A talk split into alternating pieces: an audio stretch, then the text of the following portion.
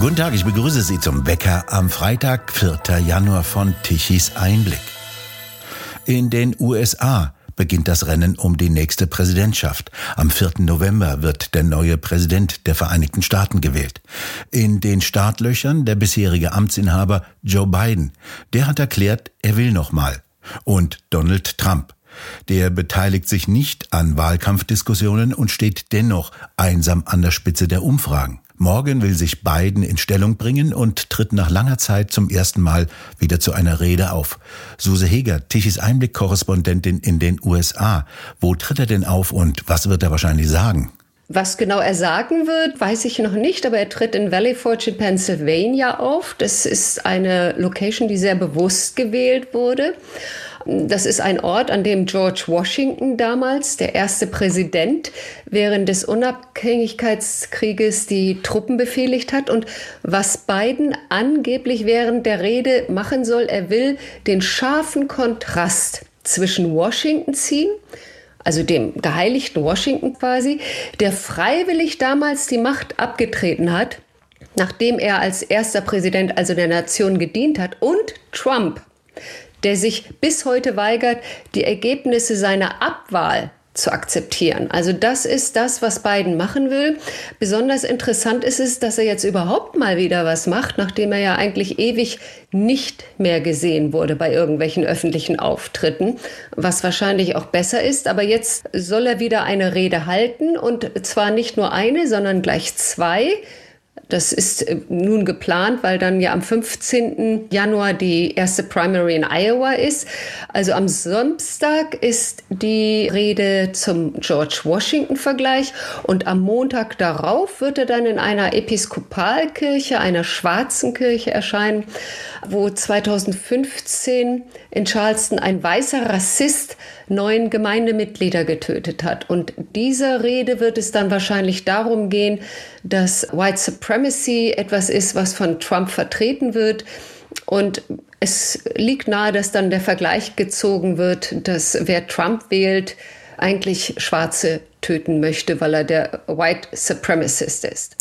Kein Zweifel also, Joe Biden will sich wieder als Präsidentschaftskandidat der Demokraten in Szene setzen. Was macht denn sein Kontrahent Donald Trump? Ja, also Donald Trump, es ist eine wirklich ganz spannende Konstellation, die zurzeit abläuft. Donald Trump agiert nach wie vor ganz alleine.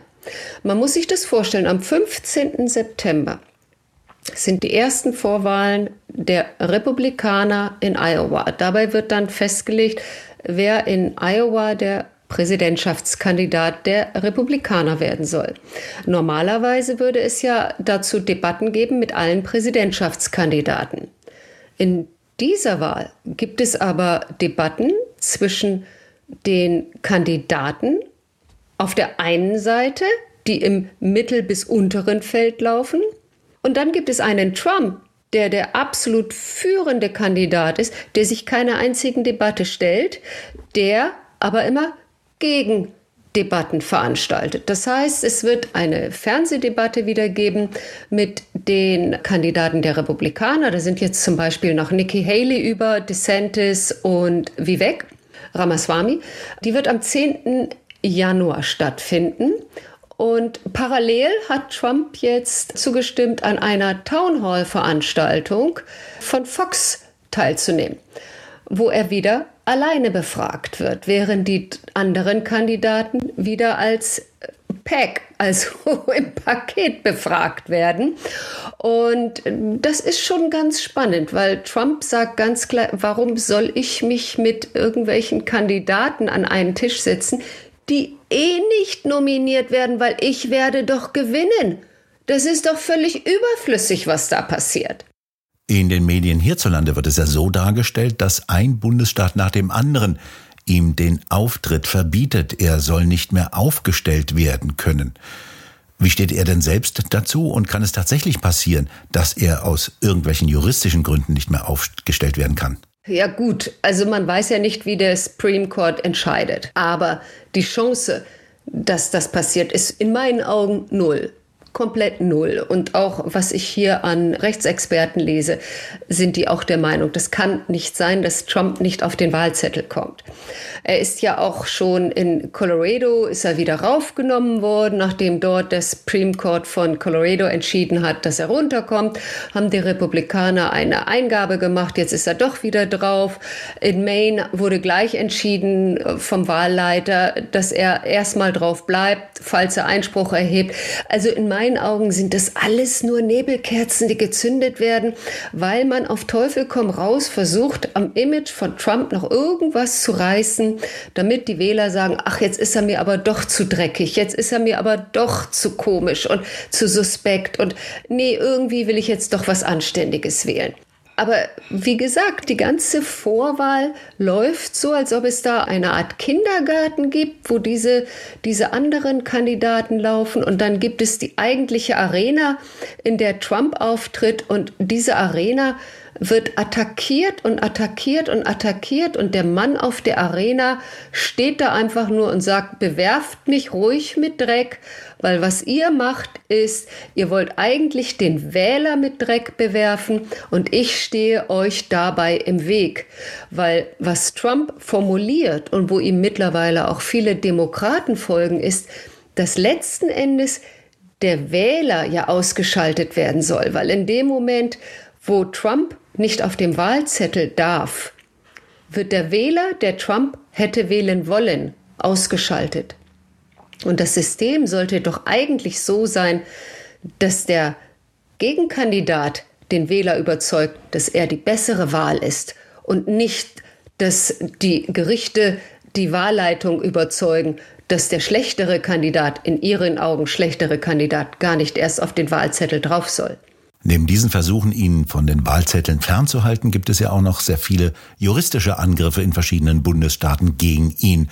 Man hat ja fast den Überblick verloren, wo er weswegen angeklagt wird. Schaden ihm denn diese Prozesse alle? Nein, nein, das ist ja das, das irre, dass die Wähler durchaus merken, worum es hier geht. Dass es wirklich alles ein politischer Schachzug ist. Als die ersten Prozesse gegen Trump anliefen, in New York, als gegen ihn ermittelt wurde, als er äh, vorgeladen wurde, als es dann in Florida wegen der Mar-a-Lago-Unterlagen zum Prozess kam, sind die Umfragewerte von Trump 10 Prozent in die Höhe gestiegen. Und es ist einfach so, alles, was gemacht wird an Prozessen gegen ihn, hat ihm nur mehr Auftrieb gegeben, weil Trump stellt sich hin und sagt, das Ganze ist eine Hexenjagd, ich bin unschuldig. Ob er wirklich unschuldig ist oder nicht, ich glaube, darum geht es schon gar nicht mehr. Es geht hier tatsächlich darum, dass gegen diesen einen Kandidaten auf Teufel komm raus ermittelt wird, um ihn auszuschalten.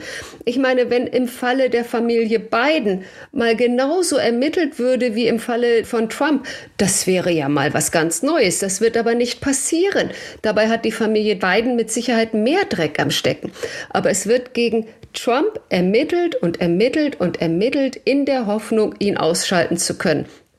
Trump nennt das eine Hexenjagd und viele Wähler sind da komplett bei ihm und sagen, das Ganze ist ad absurdum geführt, die Politik benutzt hier die Justiz und das ist etwas, was in diesem Land nicht passieren sollte.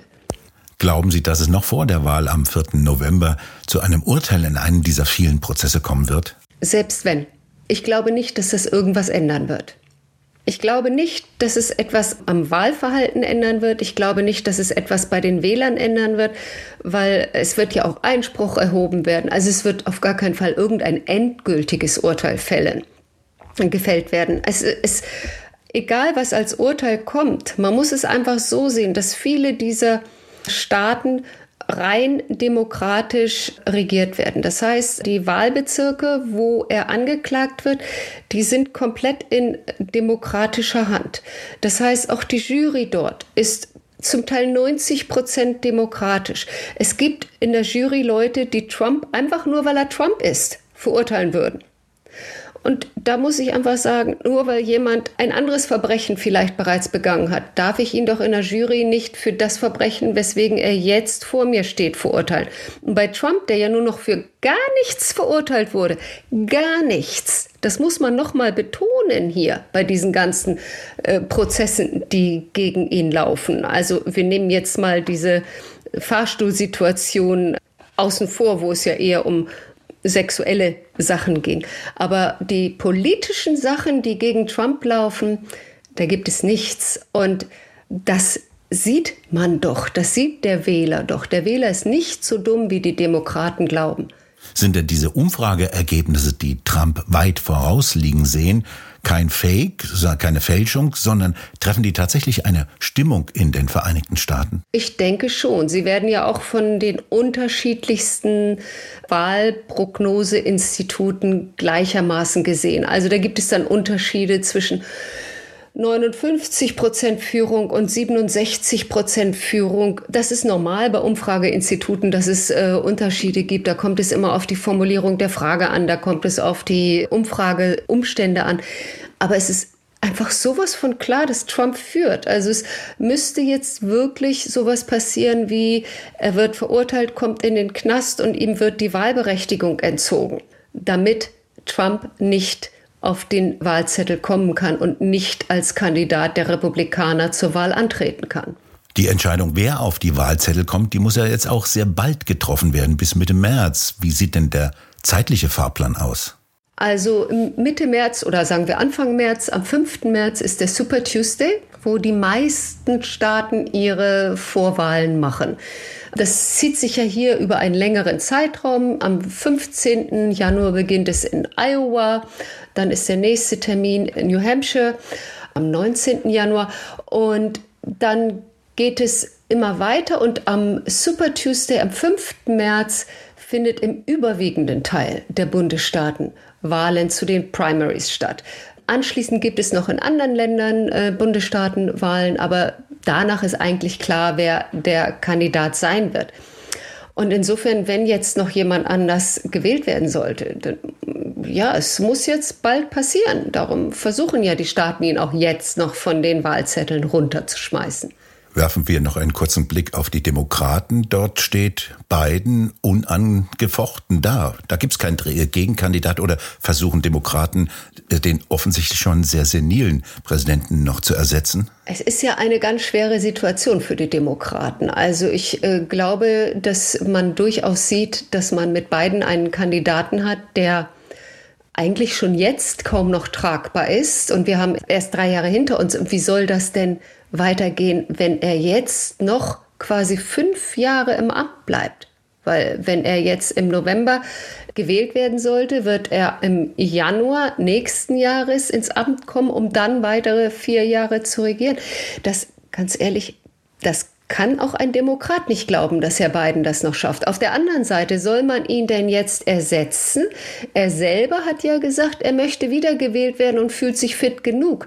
Das ist ganz schwer für die Demokraten, aus dieser Falle herauszukommen. Sie können ja nicht den amtierenden Präsidenten als unfähig erklären, gewählt zu werden, weil dann müssten sie ihn auch unfähig erklären, weiterhin zu regieren. Und dann hätten sie Kamala Harris an der Backe. Und es geht um, dass Kamala Harris ein noch schlimmerer Fall ist als Joe Biden. Also die Demokraten sind da tatsächlich an einer Zwickmühle und können zurzeit nicht umhin, Joe Biden als ihren Top-Kandidaten zu sehen. Es wird also spannend in den Vereinigten Staaten in diesem Jahr. Suse Heger, haben Sie vielen Dank für Ihren ersten Bericht und wir werden noch weitere von Ihnen hören im Laufe des Jahres. Gerne. Wir bedanken uns fürs Zuhören. Schön wäre es, wenn Sie uns weiterempfehlen. Weitere aktuelle Nachrichten lesen Sie regelmäßig auf der Webseite tichiseinblick.de. Und den nächsten aktuellen Wecker hören Sie ab Montag der kommenden Woche, ab dem 8. Januar wieder. Und wir hören uns morgen mit einem weiteren Spezialwecker wieder, wenn Sie mögen.